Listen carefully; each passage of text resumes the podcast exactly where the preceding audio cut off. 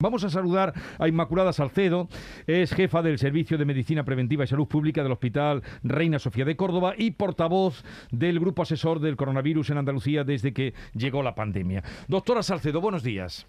Hola, muy buenos días, ¿qué tal? Creo que estaba usted escuchando a mi querido Javier Caraballo, eh, esa posibilidad de un campo de experimentación para saber eh, el comportamiento mm, bien del COVID eh, en, un, en un espacio concreto. Pero eso no se contempla, ¿no? Pues me ha hecho muchas gracias eso de la variante rebujito, porque verdaderamente yo que fui un día a la Feria de Sevilla de ida y vuelta porque era festivo el lunes y pude aprovechar que, que nos gusta a nosotros también participar de las tradiciones y de todo, pues vi que la gente se había, digamos, relajado en exceso, ¿no? Es verdad que siempre se han portado bien, pero cuando se da una, una instrucción de que se, las mascarillas interiores ya no son obligatorias, pues por mucho que nosotros les recomendemos a nivel autonómico, pues las personas se relajan porque realmente no incumple la ley. A mí esto, los profesionales de la salud pública, nos da miedo porque evidentemente, a pesar de que las vacunas hacen su trabajo y no ingresan muchos casos graves, pero sí se está incrementando ya el número de ingresos, porque verdaderamente cuando hay mucho volumen de contagio en la población, la proporción de ingresos sigue siendo mayor. Aunque no tanto como antes, evidentemente. Bueno, los datos que tenemos, que hacía alusión a ello, Estela, son los del viernes pasado, que había 765 hospitalizados en Andalucía, 46 en la UCI. No sé si usted tiene algún dato de última hora que nos pueda hacer ver la tendencia antes de que mañana, que es eh, eh, martes, se den a conocer.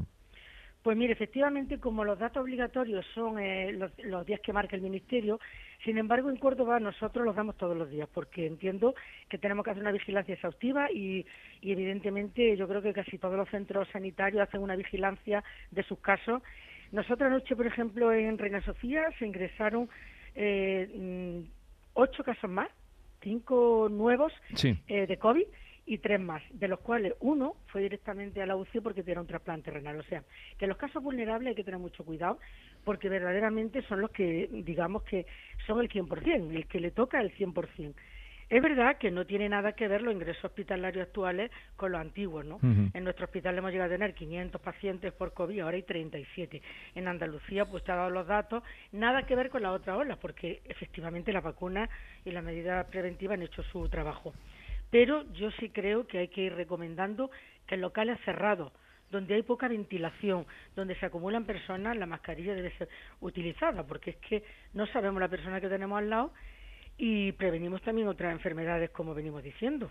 Ya tenemos dos casos de gripe ingresados en nuestro hospital, cuando durante la pandemia había cero casos son enfermedades que también se transmiten por gotas, ¿no? Es verdad que también hay que vivir y hay que proteger la salud mental y la economía también es salud pública, obviamente, obviamente, pero también hay que mantener ese punto de prudencia que nos va a permitir tener una, una asistencia sanitaria relajada. Sí.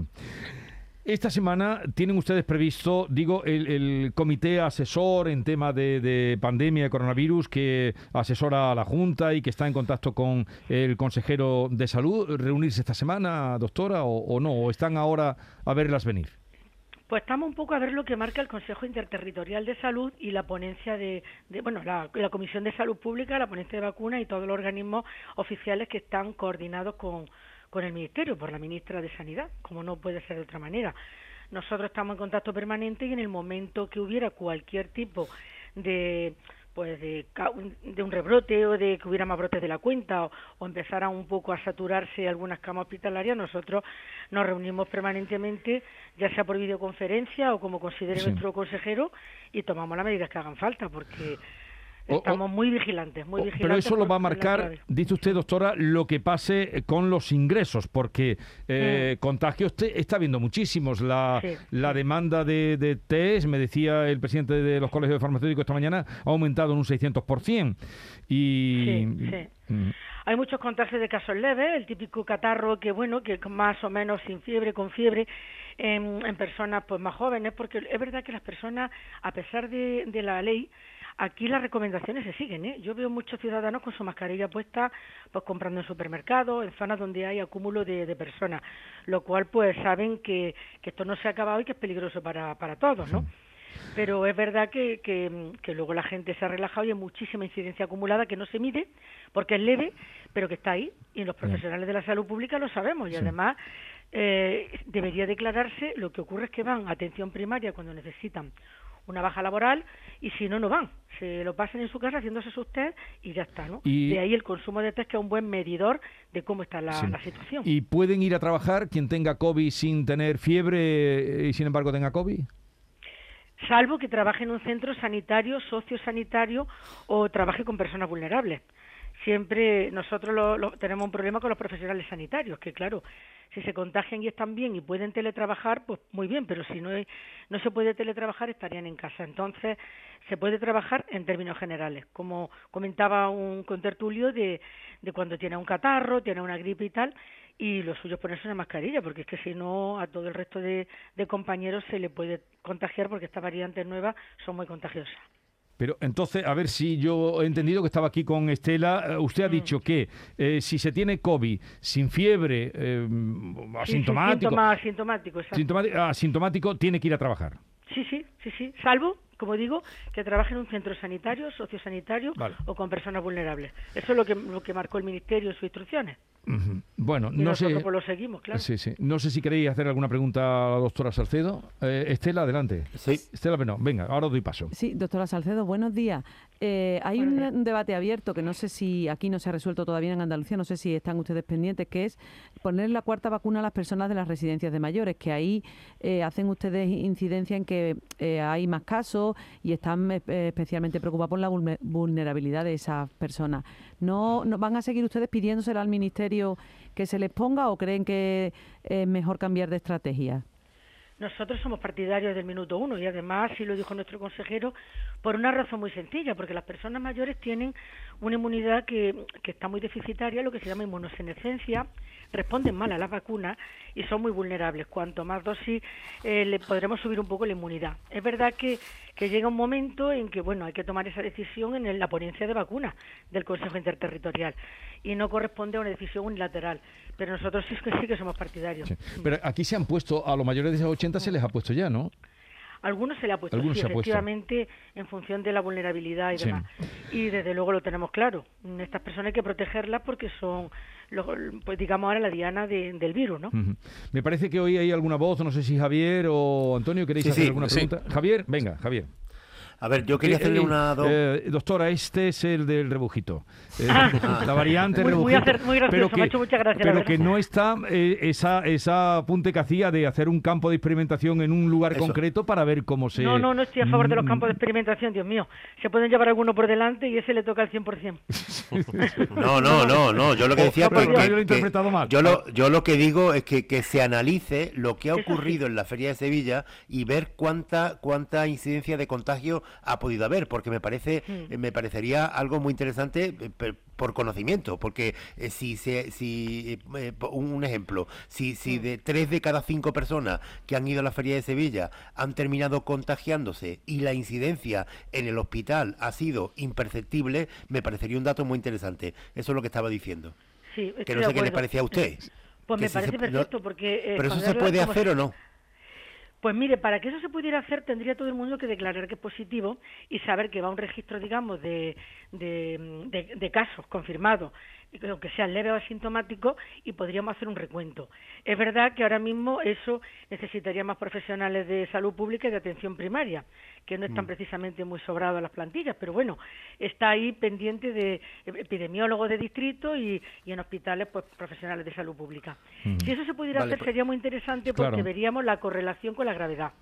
Vale. Y, pues, podemos incluirlo, pero no, no, no tenemos los datos. eso lo que hay muchos casos... Eh, eh, campo de experimentación, a eso. eso ah, vale, vale, perfecto. a eso, a eso me refería. Y, a partir de ahí, los patios de Córdoba. Venga, a ver, adelante. A partir de ahí, señor Salcedo, eh, hay mucha gente que, que, bueno, pues en una circunstancia como esta, al día siguiente, en el caso de la Feria de Sevilla ha sido especialmente significativo porque hay muchos que dicen, me he levantado con, con algún síntoma como de resfriado, o, tengo la garganta reseca, que pueden ser, que pueden traer, ya todo el mundo piensa en el COVID, pero no tengo fiebre y, otro que dice, tengo como el cuerpo como griposo, pero estoy bien. A, esta gente, ¿usted qué, qué le recomienda? ¿Que vaya a hacerse un té o simplemente que lo pase como un resfriado?